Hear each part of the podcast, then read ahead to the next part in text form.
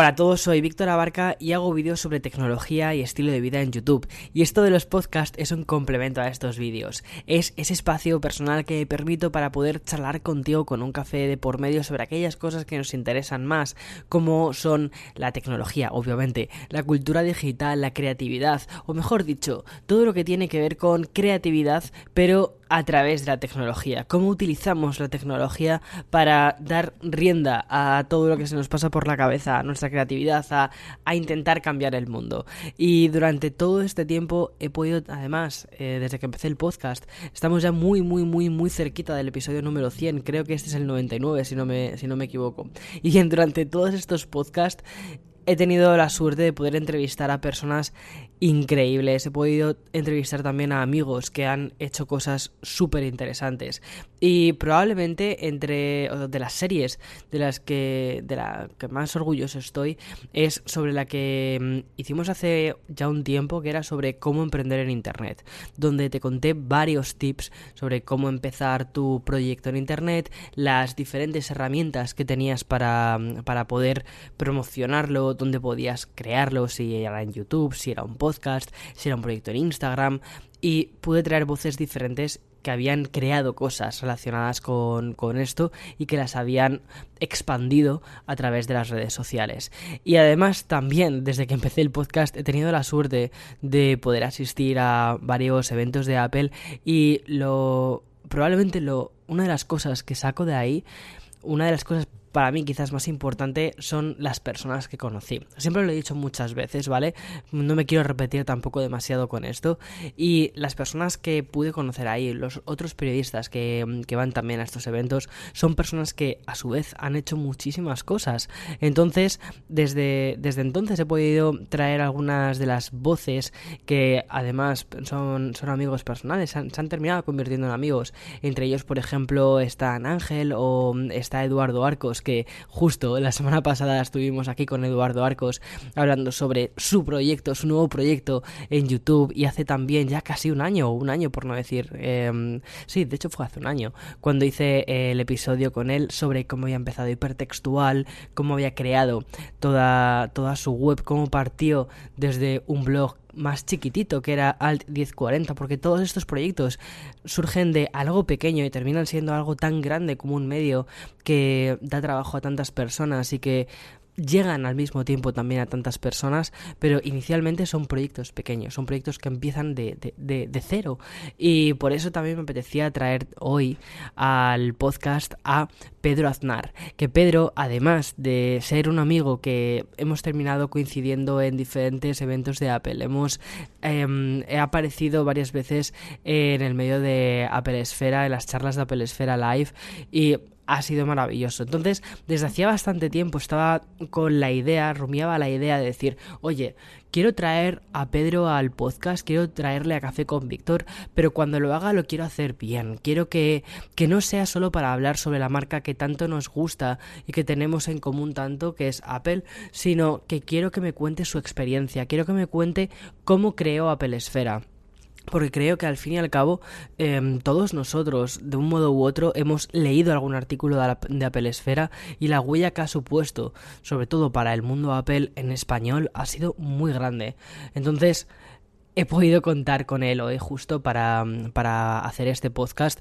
No ha sido fácil, no ha sido fácil, ya te lo digo, porque que se sienta aquí con nosotros Pedro es es difícil porque es una persona súper ocupada, ya que no solo tiene su trabajo de director de Apple Esfera, que eso ya es muy demandante, sino que además también tiene otro trabajo a tiempo completo, pero ha encontrado este hueco para tomarse un café con nosotros, así que vamos a ello. Hola Víctor, estoy encantadísimo de estar aquí. Esto más que una entrevista es una, conversación entre amigos porque la verdad es que tenemos muy buen feeling con todo este rollo de la tecnología y lo que nos gusta comunicar y hablar de ella. Y la verdad es que bueno, también me gusta mucho que me preguntes sobre la pelefera porque como tú dices, es eh, no me suelen preguntar mucho por, por cómo se creó y qué pasó con todo esto. Y al final es, es una historia que, claro, me parece bonita porque porque, porque la he vivido en primera persona, pero bueno, hay un montón de, escenarios chulos y desde luego yo puedo decir que Apple Esfera ha cambiado mi vida. O sea, que totalmente importantes para mí. Sí, totalmente. O sea, mm, para que te hagas una idea, en cierta medida, también Apple Esfera cambió la mía. O sea, mm, que eso, es, eso también es bastante curioso. Porque yo recuerdo, o sea, el, el, Víctor adolescente de 19 años que mm, consumía Apple Esfera, consumía Alt 1040.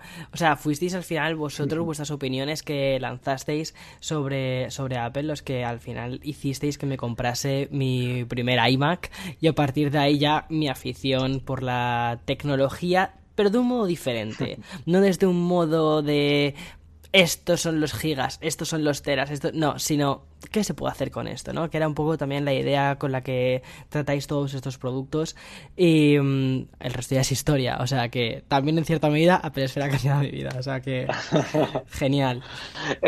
está, está muy bien porque en realidad nosotros cuando, eh, bueno, cuando se empezó a plantear Apple Esfera, eh, Apple Esfera viene de un grupo muy grande que ahora es Webedia, antes fue Weblogs SL en España, que es la editora de, de Shataka, de Zenbeta, eh, de blog de cine, bueno, de un montón de, medios transversales que, son bastante importantes, pero en su momento había cierto hueco en el mundo Apple que nadie veía y era muy raro porque yo me acuerdo que estaba en 2005 yo creé mi blog personal 12 que tengo por ahí pendiente todavía retomar con alguna sorpresa.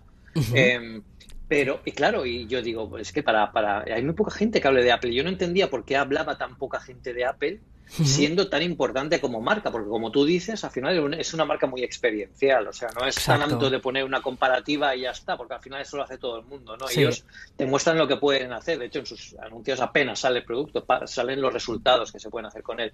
Y el primer objetivo de, de Apple Esfera y el, el, primer mío antes de que, de que me llegara ese mail de oye que estamos haciendo algo con un queremos hacer algo de un blog de Apple te apuntas y ahí pues casi que empezó todo. Qué bonito qué bonito. Entonces bueno cuéntame un poco primero eh, Pedro, el pequeño Pedro, o sea, el Pedro, Pedro casi adolescente, ¿qué es lo que le gustaba, qué es lo que le gustaba a Pedro para que terminase como director de, de una de las páginas de referencia de Apple, eh, si no es ya a nivel mundial, al menos en español? Pues, bueno, Apple tenemos iba a decir la suerte, pero me parece muy injusto siempre que hablamos de suerte cuando hablamos de trabajo, porque eh, mucha, eh, bueno, la gente a veces cuando le dice, oye, te, te ha invitado a una Keynote, qué suerte. Claro, yo digo, bueno, es que llevo 14 años escribiendo. Exacto. Y más de, claro, entonces dices, hombre, igual suerte no es, eh, cuanto más trabajo, más suerte tengo, ¿no? Que es lo que se dice hmm. por ahí, pero yo tengo, yo sí que tengo la suerte, yo personalmente, de que desde pequeño tenía muy clara mi profesión. O sea, yo, a mí me regalaron un ordenador eh, que era un Amstrad CPC de cassette de cinta eh, con, con 10 años y, me di cuenta de que aquella máquina mágica podía hacer un montón de cosas y además yo me di cuenta que, claro, ayer no habían juegos como ahora, no existía Internet, estamos hablando de 1987. Entonces, claro, me venía con un pack de juegos pequeño y yo, mm, bueno, pues me puse a jugar y casi que me los acabé o al final algunos que no me gustaban tal. Pero me di cuenta que con el ordenador se podías, podías crear tú tus propios juegos. Entonces yo aprendí a leer el código fuente de esos juegos y de algunos que habían en algunas revistas.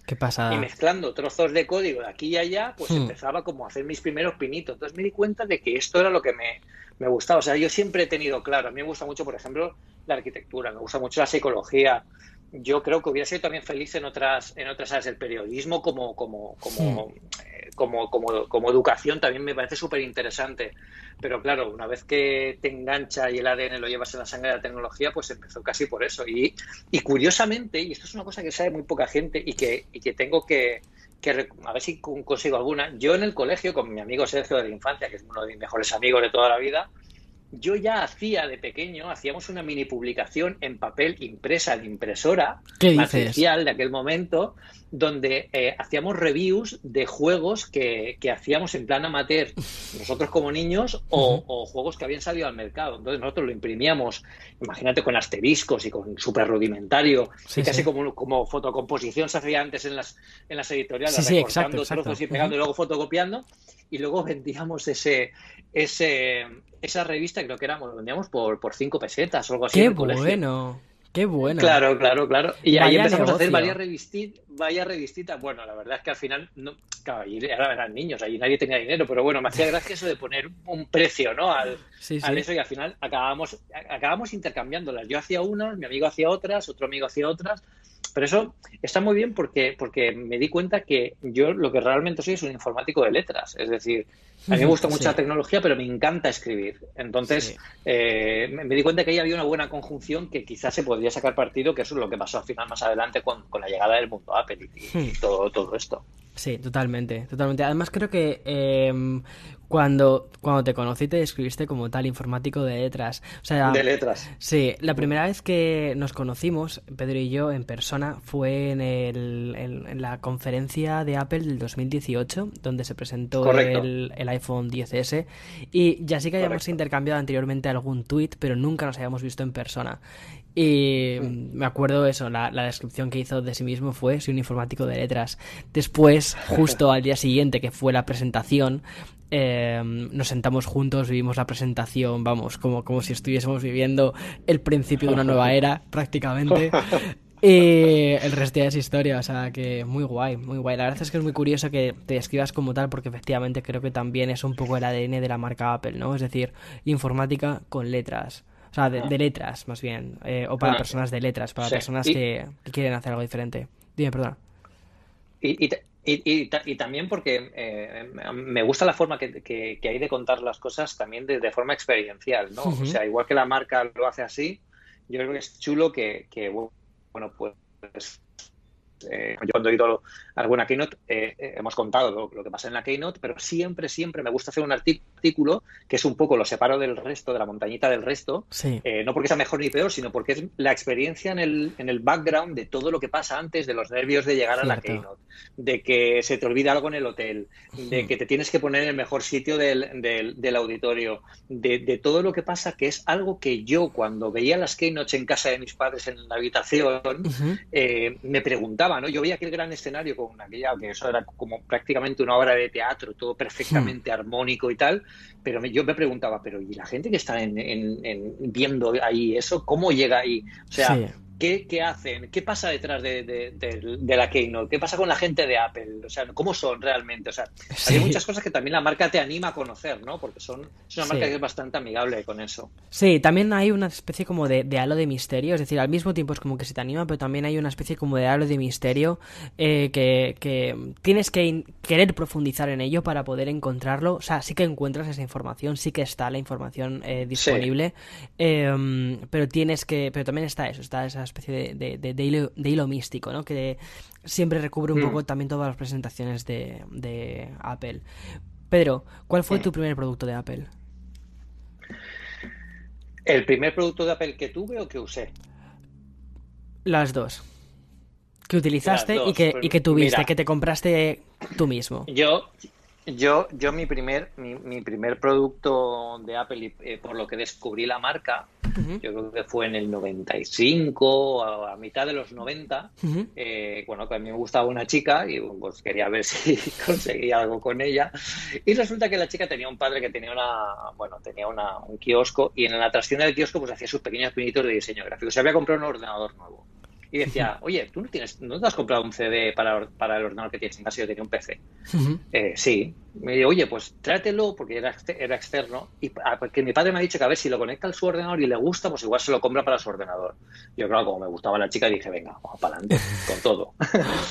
Y nada, yo llegué allí y tal, y yo no tenía ni idea. Imagina, no había internet, esto no salía por la tele, de Apple no se hablaba en aquella época. En España, Apple España en aquel momento era prácticamente eh, una oficina de transición de productos con lo que venía de Estados Unidos. No tenía representación, no había, eh, no había una marca como tal en España. Y bueno, pues cuando llegué allí a la trastienda, que claro, yo lo recuerdo ahora, que seguramente no fue tan bonito, pero yo lo recuerdo ahora, entrar en una trastienda que además estaban acumuladas un montón de revistas, de libros, tal, y había un ordenador con un flexo eh, con una pequeña lamparita y, claro, yo vi aquel ordenador y dije yo, ¿y este ordenador que, tiene una manzana, esto qué es? Claro, lo encendí y de repente sonó un sonido. Y ahora a lo mejor os parece súper extraño que me hmm. parezca extraño oír un sonido en un ordenador cuando arranca, pero es que antes no tenían tarjetas de sonido los ordenadores, o había muy pocos que tuvieran. Hmm. Entonces, un sonido que además era como, no era un sonido de un beeper interno de, de un PC antiguo de no, era un... Entonces, claro, me quedé, digo, ¿y esto? Claro, cuando de repente además entra directamente a la interfaz gráfica, porque no había sistema de comandos como en MS2. Exacto. Y vi que habían cosas como la papelera, como, como, como las unidades, como los todo el diseño, cómo funcionaba el sistema operativo. En resumen, me dejaron una hora solas con el ordenador y me enamoré del Mac en aquel momento. Y eso que era la época en la que no estaba yo, era un Power Mac eh, un performance, si no me equivoco, del año 92 o 93 de la época, eh, que no era de los mejores, pero claro, todo aquello, todo este System 7 que tenía en aquel momento me, me, me cautivó de, muchísimo. Luego, claro, yo Luego, a partir de ahí, ya intenté buscar información sobre Apple, pero había muy poquito, porque aquí en España Valencia, por ejemplo, tenía la Universidad de Valencia tenía un buen parque de ordenadores de Macintosh que trajeron en su momento porque había una eh, bueno había una buena educación de diseño gráfico y, trajeron varios ordenadores para, los alumnos, pero había poquito más en España y no había anuncios ni nada. Y curioso. De repente un día por la tele eh, veo que se anuncia que Renault anuncia un coche que se llama Renault Clio Apple y dije, ¿En serio? pero ¿qué me estás contando? Y sí, sí, en una de las locuras de Gil Amelio de la época, que, estaba loco completamente y quería sacar cosas relacionadas con la marca, pues Renault sacó un Renault Clio Apple en el que tenías la manzanita de serie con el Renault Clio, no tenía nada distinto, no era el Apple Car que la gente imagina ahora. Sí, sí, y te regalaban un PowerBook eh, de la época con la compra del, coche. Entonces, ese CD, eh, bueno, e, ese vídeo eh, lo veíamos en la publicidad de las de las claro, yo me di cuenta, digo, esta, esta es la marca que vi yo en el ordenador de, de Elena, digo, este es.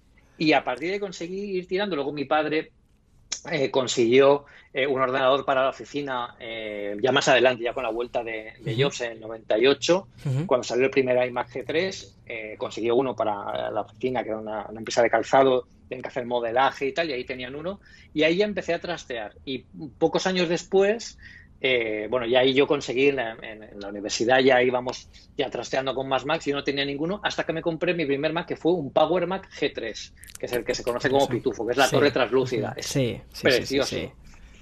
Todavía lo tengo. Y, y, ese fue, y a partir de ahí, pues ya, ya no me han dejado, ya no me han dejado nunca las manzanitas. Qué bueno. Pedro, ¿y cómo pasaste de ese G3 a decir, voy a hacer un medio relacionado con, esta marca, con esta marca que conocí en la trastienda de, eh, de una, la trastienda literalmente de la tienda del, del padre de la chica que me gusta. Sí, pues pues la verdad es que tuvo, mucha culpa este Power Mac G3, porque yo cuando me lo compré ya, claro, era de segunda mano. Además fue, también es que eh, todo tiene una historia.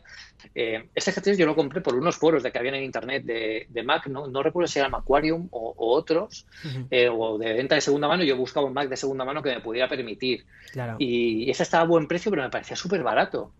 Eh, bueno, ven a verlo porque es una torre. Yo pensaba que era una torre, un performance antiguo o algo así, porque me dijeron que era una torre de estas de servidor, tal. Claro, y llego allí y me veo el Power Mac G3 perfecto con su teclado, con su ratón, con la caja de instrucciones en perfecto estado, con la unidad, la, la, la puertozuela para la unidad sí perfecta ahí. y, yo creo que me, lo, que me lo compré por 80 euros o 100 euros, eh, o sea, una barbaridad. Y me dijo el chico, eh, tiene la fuente de alimentación rota. Y hmm. por eso lo vendo tan barato, porque no sé si se podrá arreglar, porque Apple es que no es compatible, no sé qué, lo que me contó una historia ahí. Y dije yo, vamos, esto me lo llevo yo y ya, ya le busqué yo una fuente de alimentación. Y ya busco Claro, pero ahí ya, dije yo, yo busqué cosas, información por internet y la verdad es que había muy poca. Eh, estaba FacMac, que es la, la, publicación histórica dentro del mundo Apple, que lleva muchísimos años y, y, está más orientada para, bueno, pues para gente con más experiencia, quizás artículos más de seniority de, de, de, bueno, pues trucos más complejos, ¿no? Es un poco la, publicación eh, centenaria del mundo Apple, la, que, mm. la, de referencia que todos empezamos así. Pero yo echaba en falta algo que fuera más cercano, ¿no? Porque al final veía que la marca eh, estaba en una, en una posición y la gente lo consideraba como algo lejano y raro, ¿no? Yo creo que había que acercar ambos mundos. Entonces, eh, yo me planteé, yo empecé a escribir sobre, sobre Apple en, en 4.12 en, en mi blog. De hecho, mi primer post sobre Apple en 4.12 era precisamente de un CD de este Renault Clio Apple que encontré, porque yo lo tengo original, ese, ese CD por ahí, y lo, lo, digitalicé y lo subí a la página para que la gente se pudiera descargar y pudiera ver los vídeos. Tiene que estar por ahí todavía, ni el emule estará todavía, imagínate. Y, y, y, bueno, pues me di cuenta de que no había mucha información y entonces eh, eh, lo que hice fue, había una cosa que estaba muy de moda en aquel momento, que empezaba a salir y estaba petándolo muy fuerte, que se llamaba los podcasts, vamos. y, y, claro, busqué podcast de Apple y coño, no había ninguno. ¿Qué dices? no había ninguno. Había, había un podcast de Apple que se llama Mac Spain, que era muy bueno, de, de, de, de Carlos. ¿De, qué año estamos hablando? Pues yo, esto será 2004, seguramente. Wow, 2004. Vale, vale, vale, Claro, entonces, claro, eh, yo hablé con él y él me dijo, sí, sí, yo, el tío hacía unos podcasts muy buenos de Apple pero tuvo muy poca continuidad y solo hizo dos o tres. Entonces yo hablé con él y le dije, Carlos, me gusta un montón tu podcast, me encantaría que... Dice, ya, pero yo es que no puedo, por trabajo, creo que tenía una hija y al final no podía tal. Y estuve buscando un montón, preguntando en foros y tal, y al final dije, oye, ¿por qué no hago yo uno? Un podcast de Apple. Pero claro, yo a mí me parecía eso una tarea titánica, ¿no? Como yo, Exacto. qué tal. Y digo, bueno, pues yo he aprendido cosas del Power Mac y, estoy, y al final todos estos años en los que has tenido que formarte tú mismo, porque aquí no, no ha valido buscar en internet, sino que has tenido que preguntar a no sé quién. Yo me lo apunto en una libretita, lo que iba, lo que iba aprendiendo. Y al final hice un piloto durante varios meses sin publicarlo para que para ver si yo era capaz de tener contenidos y de tener periodicidad, porque a mí me asustaba mucho para que me pasara lo de Carlos, hmm. eh, no tener periodicidad, que la gente se, le pasara lo que a mí con, con, este podcast que me parecía muy bueno. Hmm. Y saqué 412, el podcast a final de 2005, eh, donde la página ya iba, mi página ya iba, ya iba muy bien, o sea, muy bien me refiero a que mi blog empezaron leyéndolo eh, creo que eran seis personas, seis personas. Yo cuando actualizaba, cuando actualizaba mi blog, yo le enviaba un correo electrónico a los seis que estaban suscritos diciéndoles que ya lo había actualizado para que fueran a leer, a ver los seis qué, qué maravilla. A final de 2005 yo creo que ya llegaba a una fantástica cifra de 200 visitas al día o, o, creo que al final llegamos a 1000 o 2000 visitas al mes, que eso es nada, para que os hagáis una idea en comparación la Pelofera está ahora superando los 3 millones de visitas al mes. O sea que, que, para poner en contexto. Y nada, pues ahí puse el podcast y un día, pues estaba, ya era marzo de 2006 y tal, y me llega un correo de Antonio Ortiz de Vuelos SL y me dice, oye Pedro, que queremos estamos sondeando a ver esto, si hay interés en el mundo Apple y tal. Parece que está la cosa muy parada porque no hay mucho contenido, pero bueno, tú parece que, eres, que, tú tienes muchas cosas que decir de esto y que, bueno, que si, te, que si te apetece, pues nada, que te vengas con, que, te unas a hacer un blog profesional sobre Apple, te vamos a pagar porque es un trabajo remunerado y, y si te interesa, si te interesa bien. Y también me dijo, dice, lo que pasa que esto Claro, es que un blog que Apple, es que Apple no, no lo conoce mucha gente. Entonces, vamos a, va, a ser una, un blog, prueba. plan, claro, una prueba, a ver, para la gente que, accede, que tenga la información, ¿sabes? Que sea casi una derivación de Shataka, que era la publicación estrella Exacto. Eh, en el momento, bueno, y ahora también. Y, y nada, y, ahí pues yo les dije, creo que tardé un microsegundo en decirles que sí, porque además es lo que yo hacía todas las noches. Llegaba a mi casa y me ponía a escribir gratis para mí. Claro. Entonces dije, pues si con esto llega más gente, pues a lo mejor. Y encima te pagan. en aquel momento. Claro, y encima me pagan. Pero es que eh, en aquel momento, fíjate que yo lo que pensé no es, Buah, voy a escribir y me voy a hacer famoso y me va a leer gente y me va a no sé qué. Yo lo que, lo que pensaba en aquel momento era, voy a escribir en esta página y voy a conocer más gente de la que aprender. Qué bonito. Porque al final yo me, ve, yo me veía que no, que no, o sea, que quería saber muchas más cosas y estaba seguro que había mucha más gente por ahí que sabía mucho más que yo y seguro que con esta publicación de un medio con la que, tenía detrás a Sataka iba a tener mucho más alcance y iba a atraer a gente que me, que, me iba a ayudar a tal y además con el tiempo que íbamos a montar, o sea que, que, al final lo hice todo al final por la pasión que me llevaba porque esto sin pasión no se hace. Exacto. O sea, yo no sé las veces que me han dicho, yo tengo dos trabajos, como sabéis, soy director de Apple Esfera y consultor ahora en, un departamento de innovación de un banco y, y, las veces que me han dicho, oye, pero ¿por qué no te dejas eh, a Pelesfera? ¿no? Si no estás trabajando ya aquí, claro, pero no puedo dejar a Pelesfera primero porque es parte de mi ADN y segundo porque es lo que me apasiona hacer. Hmm. Si esto no existiera, yo no podría llegar a casa cuando llego a las mil y ponerme a escribir o ponerme a preparar una keynote o ponerme a tal, es imposible, o sea que ya es parte de eso. Y, y nada, pues así fue cuando empezamos, les dije que sí al instante y, y, al día siguiente creo que ya tenía un email con, con, bueno, con las instrucciones para empezar a, preparar todo. No teníamos ni, nombre ni nada aún, o sea, solo era una idea ¿Y cómo surge? vaga, nos presentaron. ¿Cómo surgió Apple Pues el, no, el, el nombre fue un parto increíble. Yo creo como cualquiera que, que- que hayáis tenido que elegir un nombre para vuestra página o para vuestro podcast, eh, sabéis que es una tarea muy complicada porque em, tiene que ser muy poco estacional. O sea, yo creo que em, en su momento estuvimos, eh, en su momento, en aquel momento lo que más pegaba era el Mac.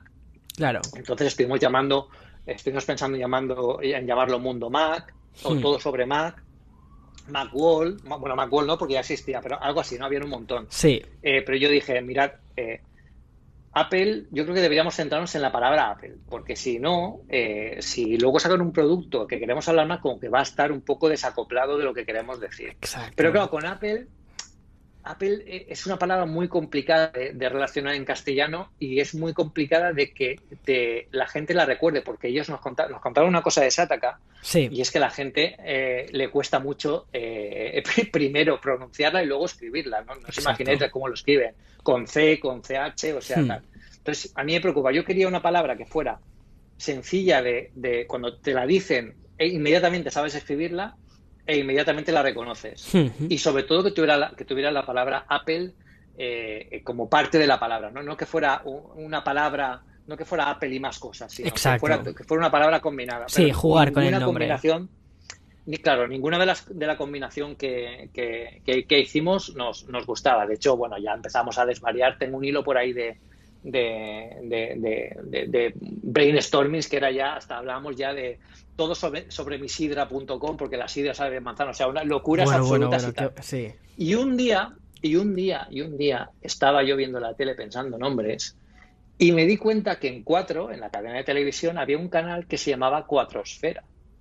Qué curioso. Y yo dije, hostia, Cuatrosfera, ¿y este canal a qué se dedica? Y claro, Cuatrosfera era de todo lo que pasaba en Cuatro, te hacían como resúmenes, de como un zapping, ¿no? De Sí, todo lo que pasaba.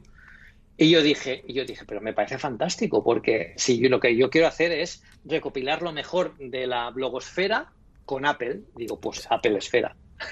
Qué y bueno. na- nada más pensarlo, lo busqué en un buscador de DNS a ver si lo tenía eh, Registrado. registrado. alguien y estaba libre. Entonces mi correo, tengo el correo por ahí aún, de que envié la lista y dije, eh, chicos, he pensado en applesfera.com, lo acabo de ver y está libre. ¿Qué os parece? Y en ese momento todos dijeron, tal, tal, tal, y alguien, uno de los jefes dijo, ya tenemos nombre. Pero eso fue dos días antes de salir, de abrir en público, porque nosotros empezamos a escribir para la página Qué pasada. un vale. mes antes. O sea que imagínate, eh, un mes antes escribiendo para, para una publicación donde cuando hablábamos del nombre de la publicación poníamos X, porque como todavía no la sabíamos, luego teníamos que sustituirlo cuando fuéramos a salir en público, pero tenía que tener contenido, porque si no, cuando abrimos la página y hay dos artículos, Claro, no puede estar vacío. pues al final, claro, claro, claro. Y, y- y claro, ahí la, yo me di cuenta eh, en, en esa época que eh, teníamos un grupo, ahí todavía no había coordinador, no había director, eh, el- habían, eh, Web SL tenía muy pocas publicaciones, entonces Antonio Ortiz era el coordinador editorial de todas a la vez, ¿no? Era un poco el que, el que pues ayudaba, gestionaba y tal. Eh, pero claro, yo lo que veía es que, claro, yo, yo había tenido una página, un blog hablando sobre esto y, y ya sabía cosas que medio me funcionaban y cosas que no, ¿no? Y yo digo, bueno, pues vam- tenemos que salir de alguno con alguna forma y nadie sacaba su primer post. Eh, estaba Javier Penalba, que es un histórico en la casa, eh, que era un poco el que nos ayudó a todo esto, porque el que más experiencia tenía. Y, em, y bueno, pues, eh, nadie veía que escribía el post y yo dije, pues la verdad es que a mí me gustaría que el primer post de Apple Esfera fuera mío. Así que de, de, de todo los, lo que se podía hablar del mundo Apple, de todos los iPod, en aquella época todo se rotaba para, alrededor del iPod, Claro. de los Mac y tal, dije yo, eh, cuando vas a entrar a un sitio bonito eh, o cuando vas a ver una cosa bonita, una obra de arte o algo bonito, eh, para eso tienes que irte a un museo. Entonces busqué una historia de un museo sobre Apple que había en Italia, que acababa de abrir sus puertas y exponía las cosas de Apple como si fueran pequeñas, eh, pequeñas obras de arte. Vale, escribí la historia sobre, sí. sobre eso que es un artículo que, que creo que me, me costaría, tendrá 200 palabras, una cosa así, y tardé en escribirlo sin exageraros pues dos semanas y media todos los días revisando el puñetero texto porque claro, es que Tenías la presión. artículo que escribía- Claro, tenía que ser perfecto. O sea, bueno, y Hmm. mientras tanto cualquiera podía publicar algún artículo, pero la gente, bueno, pues iban mirando temas, ahí íbamos ahí tratándolos todo un poco. Y, y nada, cuando lo tuve se lo pasé a Javier Penalba, que era que ya tenía publicación en la casa, para que, eh, experiencia en la casa en, pu- en publicaciones, para que lo revisara, viera si el estilo estaba bien, se había corregir algo, tal. Me dijo, Pedro, perfecto, públicalo. Lo publiqué, se, se publicó en la página, eh, pero no se vio públicamente. O sea, nosotros internamente sí que veíamos el contenido, pero eh, el resto todavía no. Y ese es el primer artículo que se puede ver hoy en día eh, del Museo de Apple que abrió en Génova, en Italia, eh, hace unos años, hace 14 ya. Qué bonito, Pedro. ¿Cuántos seréis inicialmente? Pues al principio éramos. En, en, Apple Esfera no. no sí, sobre todo desde que. Sí, sí, sí. nosotros. En, en Apple nunca me ha gustado la rotación de gente. O sea, no, no, somos un medio en el que constantemente vayamos cambiando de nombres. Eh, eh, hemos cambiado muy poco, muy poco de gente y siempre ha sido porque, eh, bueno, pues que ha habido gente que ha decidido al final apostar, gente que tenía en su momento dos trabajos, porque claro, cuando empezamos claro, con Apple Esfera es cuando sí. para vivir solo de Apple Esfera. Hmm. Eh, entonces todos tenían dos trabajos y en, en, algún momento de su vida apostaron por el otro, ¿vale? Y Hmm. fueron, eh, decidieron apostar por el otro, aunque seguimos todos en contacto y tal. Entonces al principio éramos unos, unas cinco personas, Uh -huh. unas cinco personas, más o menos el, el contenido que teníamos ahora, claro, pero en aquel momento cuando empezamos, eh, yo, yo, siempre he pensado que eh, me parecía súper super arriesgado meternos en algo así con tantas personas porque yo decía, madre mía, yo tengo cosas, o sea, yo tengo muchas cosas que contar de Apple, pero yo Sí. no sé si cinco personas escribiendo aquí habrá para tanto. Exacto, exacto. Eh, y, y claro, eh, fue una locura porque nos dimos cuenta de que, claro, ahí había, yo creo que había una incontinencia de, de, de, de saber de Apple eh, enorme. Sí. Entonces, de repente es que te pones a escribir y empiezas a ver temas, y tú lo sabes perfectamente, porque ahora estás metido en esto también, que no, o sea, se te ocurren temas uno detrás de otro, acabas uno y ya te se ocurre otro. Y, y al final es, bueno, en aquellas, en los tres primeros meses de Apple Esfera, yo eh, escribía cuatro artículos diarios.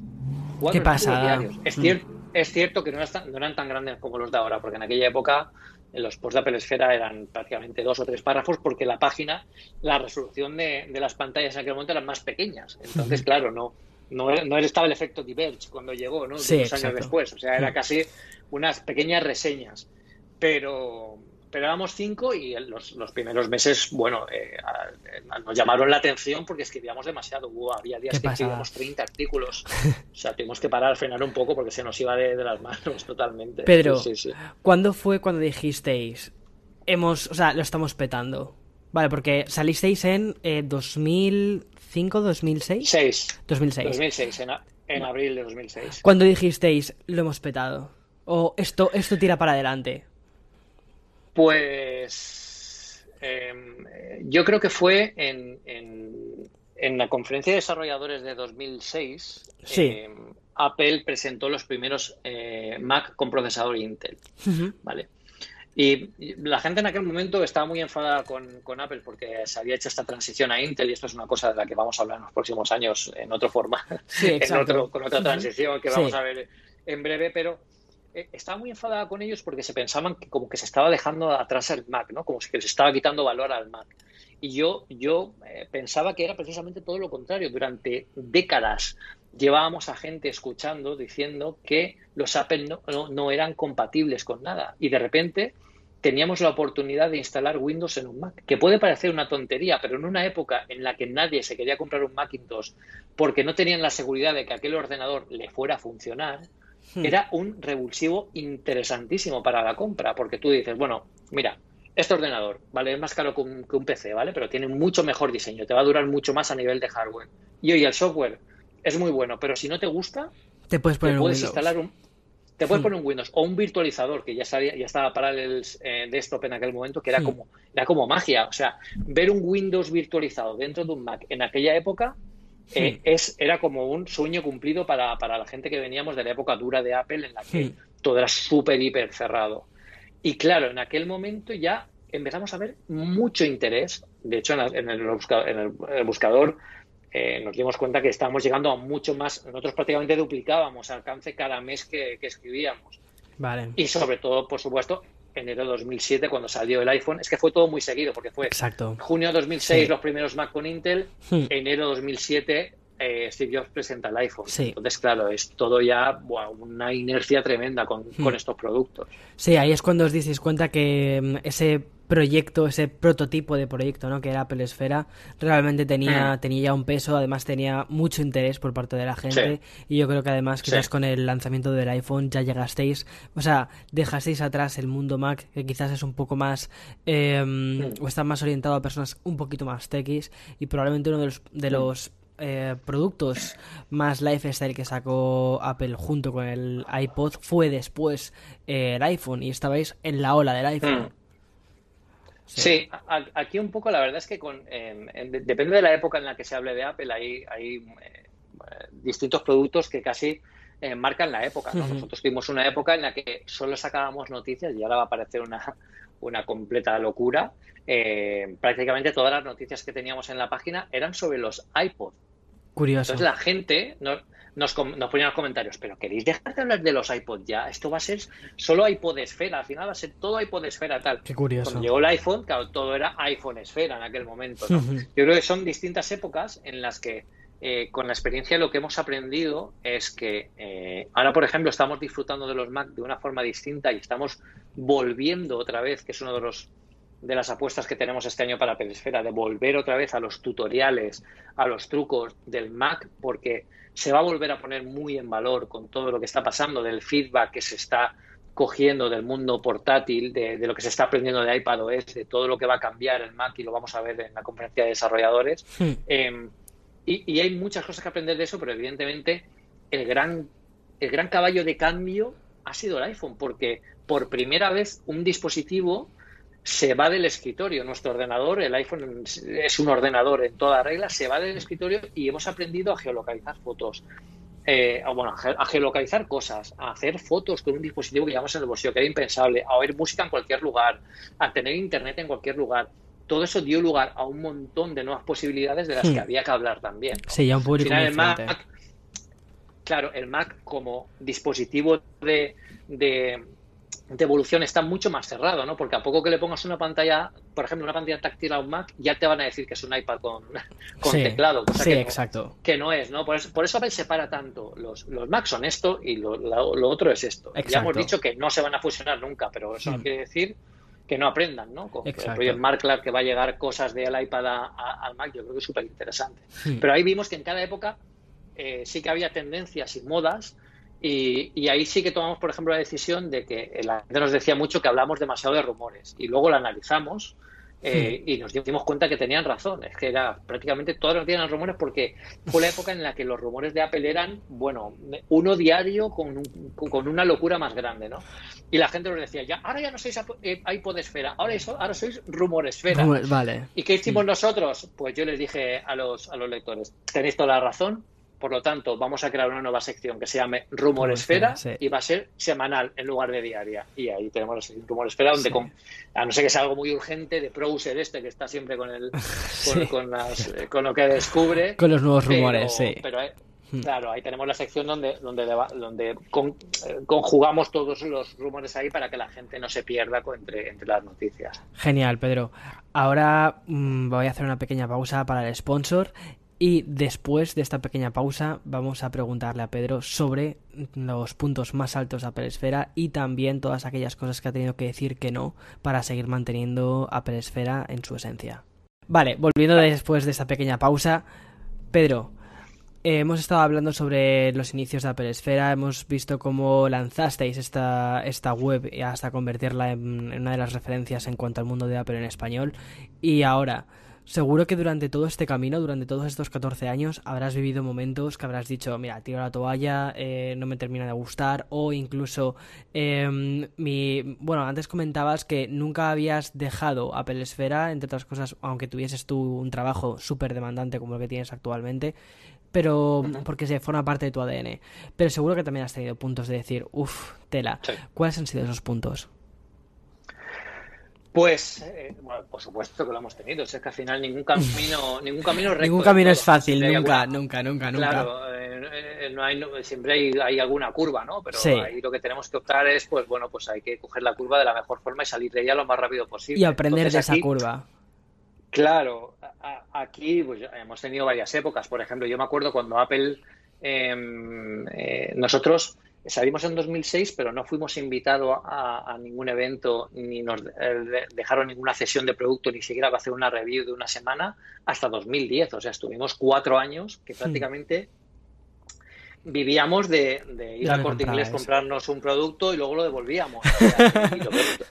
claro, lo, totalmente, totalmente loable porque al final, oye, eh, bueno, te permite hacer un contenido que de otra forma no puedes hacer, porque evidentemente no teníamos dinero ni nosotros ni el medio para comprar todo lo nuevo que saca Apple, si no, no podríamos informar. Claro, exacto. Em, entonces, claro, eh, Apple nos invitó a, la primera keynote en, agosto del 2010, que fue en, Europa, en Londres, que antes hacían solo en Europa con streaming, que el streaming era solo para prensa desde, desde California.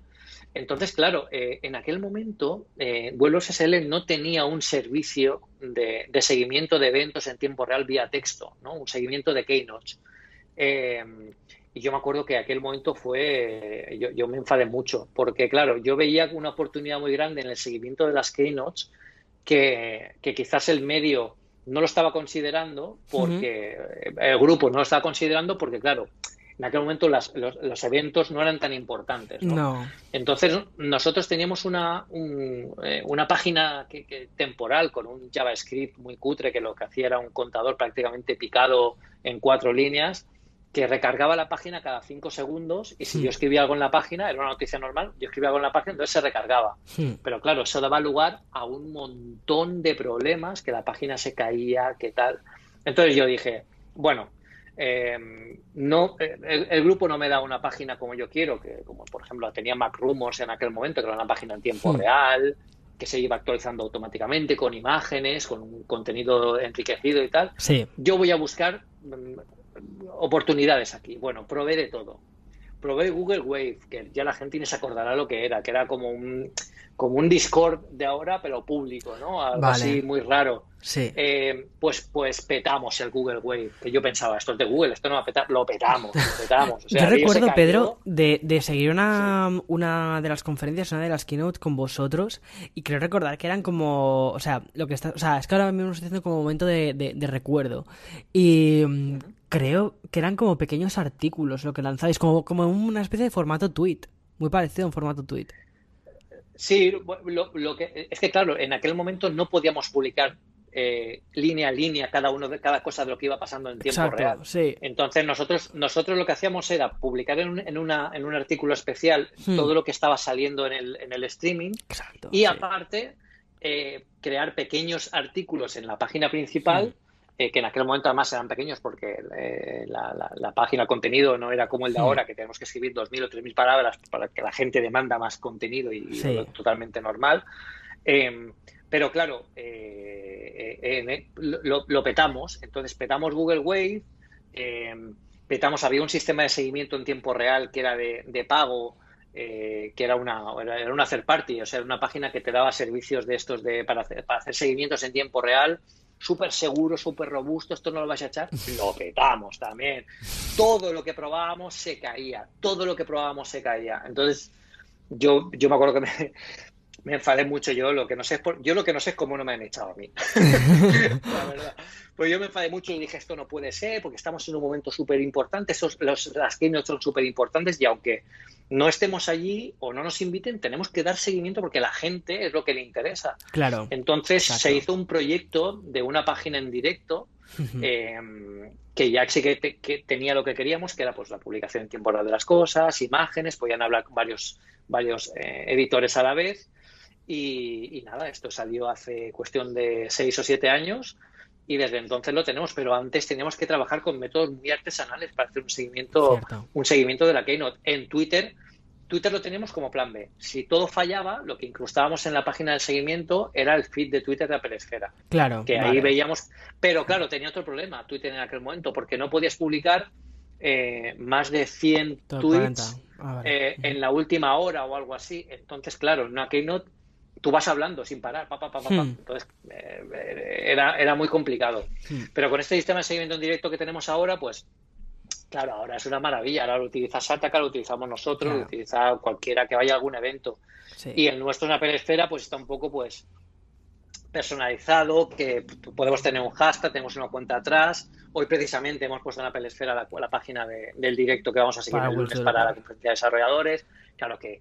Y cuando tenemos un seguimiento de este tipo, lo que hacemos incluso aún hoy es decirle a la gente de IT que tenemos en, el, equipo que tenemos de IT, oye, securízame la página, eh, aunque sea balanceando recursos con páginas más grandes como Sataka, porque vamos a tener tal incremento de tráfico que no queremos que se caiga. Claro, exacto. Y aún así, aún así hemos tenido algún susto una vez, pero sí que es bastante robusto y hace años que no tenemos ninguna ninguna caída de este tipo. O sea que, ha sido un, esto y, y, ha sido complicado. Y también, por lo que comentas de cuando tiras la toalla tal, yo sí que ha habido momentos en los que decir, es que eh, momentos complicados en el otro trabajo en el que apenas hmm. dormía porque tenía muchísimo trabajo y tal, y luego volver y tener que, dirigir al equipo, tener que revisar todo tal, era un momento complicado. Eh, hasta que ya hace cuestión de, si no me equivoco, tres años o cuatro años, eh, el grupo la verdad es que vio que necesitaba algo de ayuda y, bueno, pusieron a Eduardo Archanco como coordinador, que es el que lleva el día a día.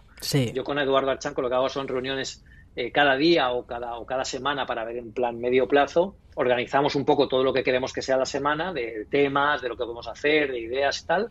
Y él está en el día a día. Si sale ahora, por ejemplo, mientras tú y yo estamos hablando algo, él está ahí para hablarlo con el equipo, para asignarlo y para, para revisarlo. Pero antes era yo todo, y a mí ahí me hicieron directo. Así que puedo estar un poco más en, la coordinación de todo y en los momentos como, como los que los que tú ya sabes que Sí, sí, además que, o sea, yo me acuerdo de verte en los, en los eventos, bueno, es que una cosa que probablemente no veis eh, de Pedro cuando estamos en los eventos de, Apple es que Pedro parece el inspector gadget, ¿vale? O sea, va con el, va retransmitiendo con, con, el iPhone, eh, con un palo selfie, con los auriculares, está, está a mil cosas. Y mm, me hace mucha gracia porque además también estás pendiente de que la web funcione bien, de que todo esté... O sea, te veo siempre como súper a tope, súper metido en el... Y es, es, muy, es muy interesante porque yo creo que esa faceta no la ve tanta gente porque dicen, bueno, seguro que esto es mucho más sencillo, esto es mucho más relajado y no, o sea, estás como siempre eh, como, bueno, al límite de lo que es la, de buscar la noticia, de buscar qué es lo que se está mostrando y además poder hacérselo llegar a la gente de la forma más directa posible, en el, casi en el momento, casi en el instante. Sí, al final aquí, y, yo creo que esto incluso lo hemos comentado tú y yo alguna vez ayer en una keynote, em, cuando hacemos un directo en Instagram antes de la keynote o cuando comentamos el previo o el, hmm. o el post keynote, ¿qué tal? Yo creo que eh, llevar eso a la gente eh, también hace que, vea más cercana a, la marca y que vea más cercana al evento y a todo lo que presentan, porque estar allí es muy importante. Hmm.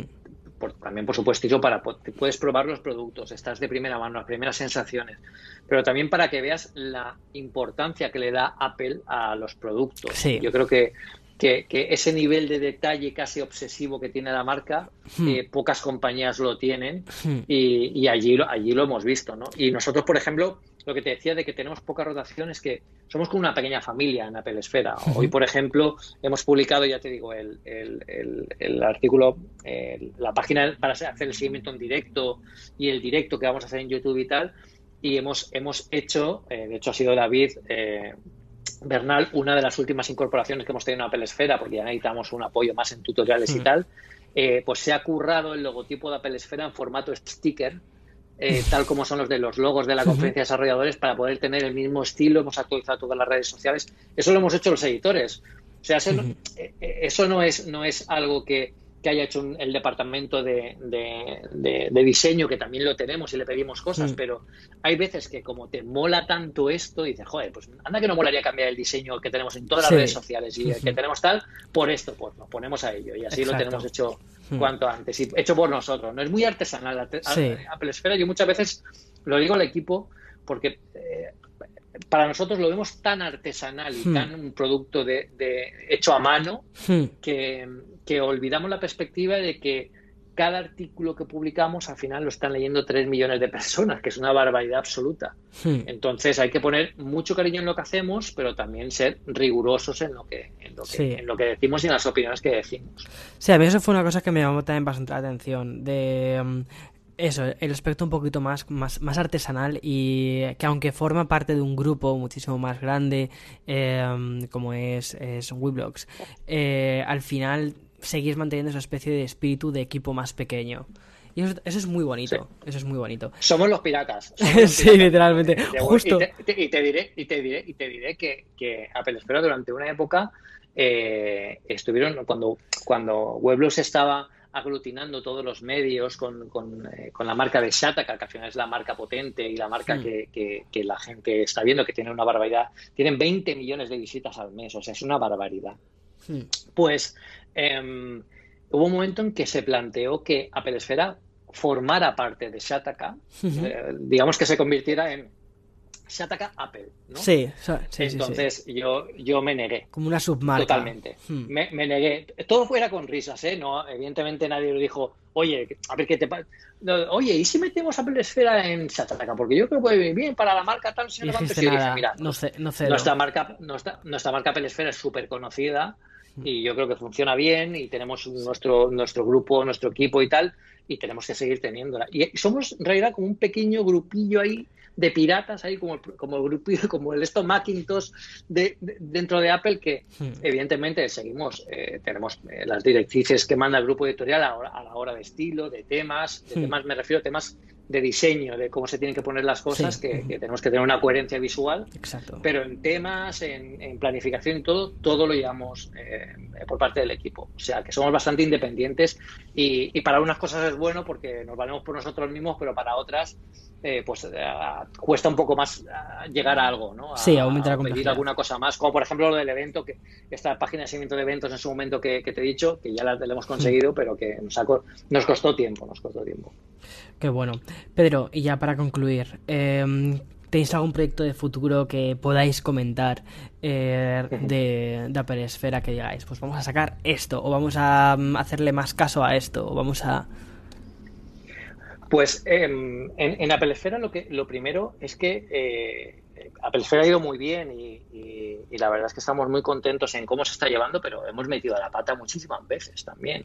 Entonces, em, yo creo que una de las cosas que este año eh, estamos haciendo hincapié es escuchar, siempre hemos escuchado a los lectores, pero ahora queremos escucharlos más. Entonces, vamos a estamos planteando, yo creo que se ha visto ya el cambio desde principios de año, de que estamos orientando a Apple Esfera eh, no solo hablar de lo nuevo, sino también aprovechar lo que ya tenemos, ¿no? Tutoriales, análisis, análisis de aplicaciones, entrevistas a, creadores, entrevistas eh, en directo con el tema de Apple Esfera Live, por ejemplo, que tú, tú has participado. Sí, sí, sí, exacto. Y, y, y queremos potenciar también el directo y la conexión más cercana.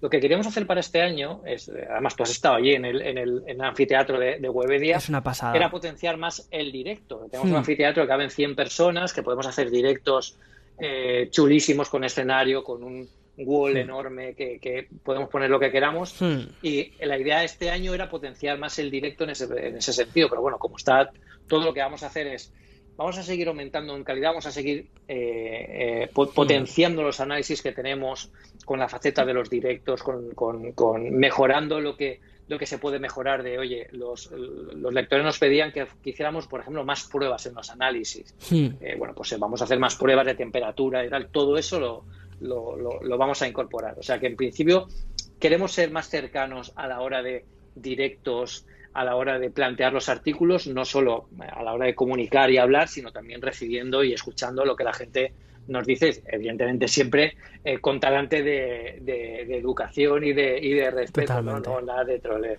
Totalmente. Pedro, la verdad es que es una historia súper bonita de cómo creasteis un, un, equipo pequeño y también cómo, cómo partió también de, de, ti toda esta iniciativa de mm, crear algo que te apasiona y lo conviertes en una profesión, no solo para ti, sino también para muchas otras personas, lo cual eso es maravilloso. O sea, yo creo que hay mucho, mucho de lo que aprender y además también es bonito que creasteis Apple Esfera en un momento como los 2000, que luego hubo una crisis bastante grande, que y, salisteis, salisteis de ahí, y salisteis reforzados y salisteis más grandes, o sea que eso también es muy chulo. Sí. nosotros aprendemos mucho de los momentos, por ejemplo, bueno, y ha pasado, ha pasado en 2008 con el tema de la crisis de 2008, pero ha pasado ahora también con el tema del COVID. O sea, en, en 2008 cuando hubo toda la crisis, hmm. eh, bueno, pues lo que tuvimos que hacer es eh, trabajar más. Es que no había otra. O sea, hmm. teníamos que escribir más artículos eh, con menos gente porque evidentemente el, equipo editorial no podía pagar a toda la gente que tenía ese momento. Bueno, pues tuvimos que, escribir.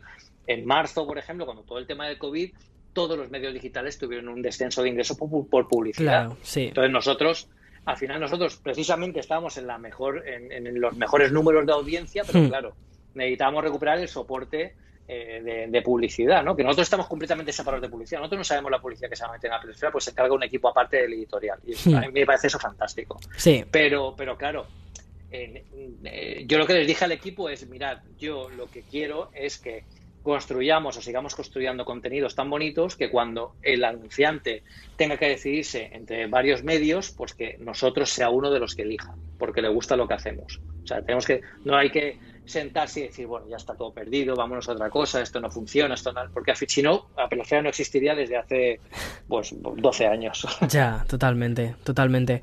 No, yo creo que está, está bonito el mensaje además que lanzas con esto, porque ahora mismo yo creo que muchísimos medios lo están pasando también muy mal y, mm, y al final combatir toda esta, o sea, este malestar con trabajo y haciendo las cosas mejor creo que es una muy buena idea. ¿Alguna vez os habéis planteado poner un muro de pago, es decir, eh, crear una, una, una pelesfera premium?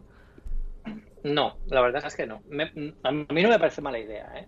Pero es que, bueno, habría que pensarlo mucho, pero yo creo que hmm. la, eh, los lectores que tenemos nosotros, eh, no sé yo si acabaría de, de, cuajar de, la idea. Y hmm. yo creo que también, ¿sabes lo que pasa? Que al final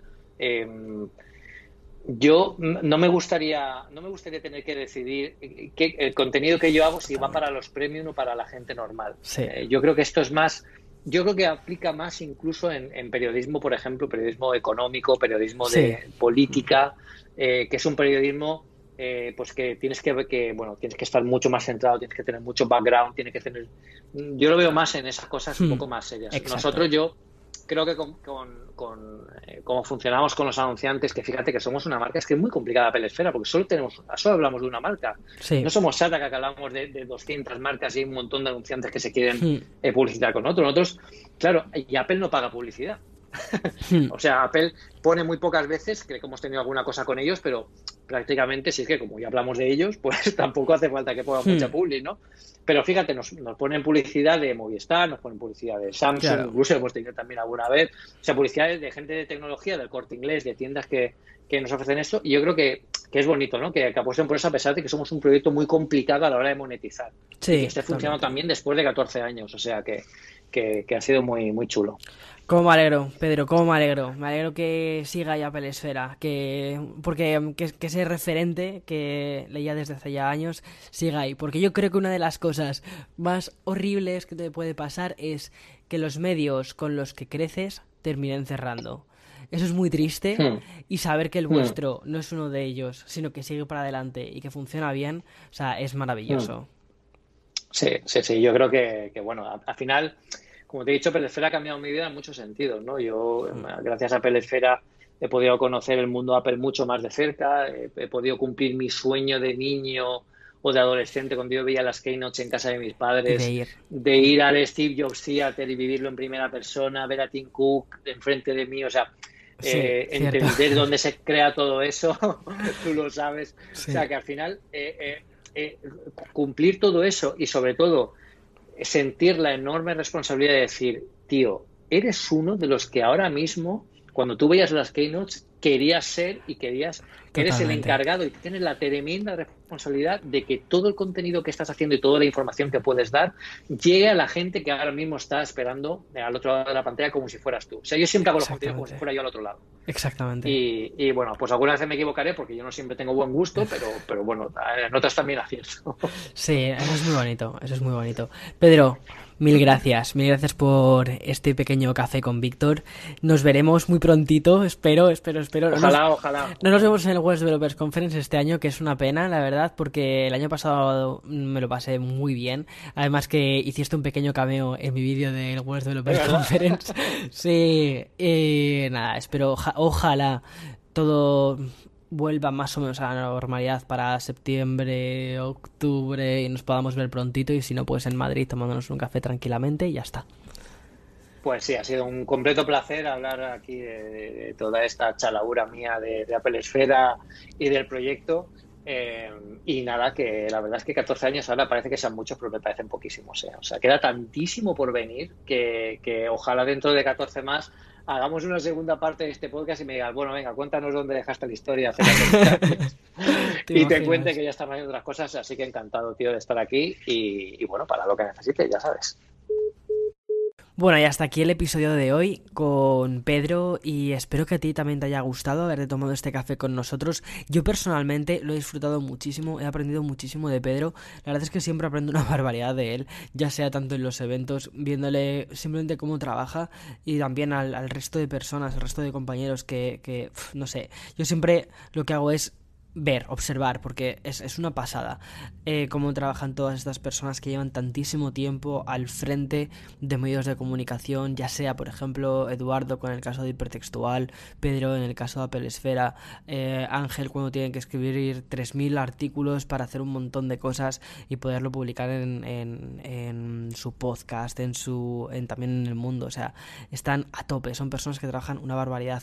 Y Pedro, además, una de las cosas también que me ha gustado que haya contado aquí en el podcast es un poco cómo creó eh, Apple Esfera y cómo la, esencia de Apple Esfera inicialmente era como más de comunidad, es decir, la idea de eh, voy a buscar a personas que tengan, em, que, compartan también, ¿no? Este, este gusto por la marca o, esta comunidad de, desarrolladores. O sea, eso me parece que es súper bonito y que no sea con la finalidad de voy a forrarme, voy a... que eso, eso vendrá. O sea, yo siempre, yo siempre digo que el éxito, ya sea de cualquier forma, el éxito económico o la, o la repercusión, ya vendrá, pero el fondo no tiene que ser ese, el fondo tiene que ser algo mucho más sincero, algo mucho más honesto y con el que la gente, con la que los lectores, en este caso, se vayan a sentir identificados. Y con qué se sienten identificados, con, oye, quiero formar parte de esta comunidad de personas a las que les gustan estos productos y quieren estar informadas sobre estos productos y eso es maravilloso. Entonces, lo que, o con lo que me gustaría que te quedases de este episodio es que si estás pensando en crear un, un proyecto, hagas también un poco como decía también Eduardo la semana pasada en el, en el podcast, que si no lo has escuchado, si no has escuchado el episodio de la semana pasada con Eduardo, de verdad escúchalo porque es una conversación preciosa y mm, como ha reconducido también su carrera y cómo está creando un nuevo proyecto que es su proyecto de YouTube. Y también una cosa que decía era de buscar ese para qué, para qué hago esto no solo el, o sea, ir un paso más allá, buscar el trasfondo de todo esto. Y eso es muy bonito. Y cuando haces las cosas no tanto pensando en tu propio ombligo, sino en solucionar un problema em, como es, como, como era inicialmente este, en crear una comunidad, es cuando creo que los proyectos suelen triunfar. En fin, espero que te haya gustado el episodio. Si te ha gustado de verdad, dale 5 estrellitas en, en, Apple Podcast o donde quieras, o si no, simplemente déjame un tweet y ya está. Así es que no pasa nada. Em, déjame un tweet diciéndome que, oye, he escuchado todo el episodio y ya está. Para mí será maravilloso también conocer un poco tus impresiones y saber quiénes de vosotros os toméis un café con nosotros, conmigo. Es, me encanta, me encanta. En fin, eh, hasta la semana que viene. Chao, chao, chao. La semana que viene es especial, ¿eh? Es World Developers Conference. Semana importante. Así que ahí estaremos a tope.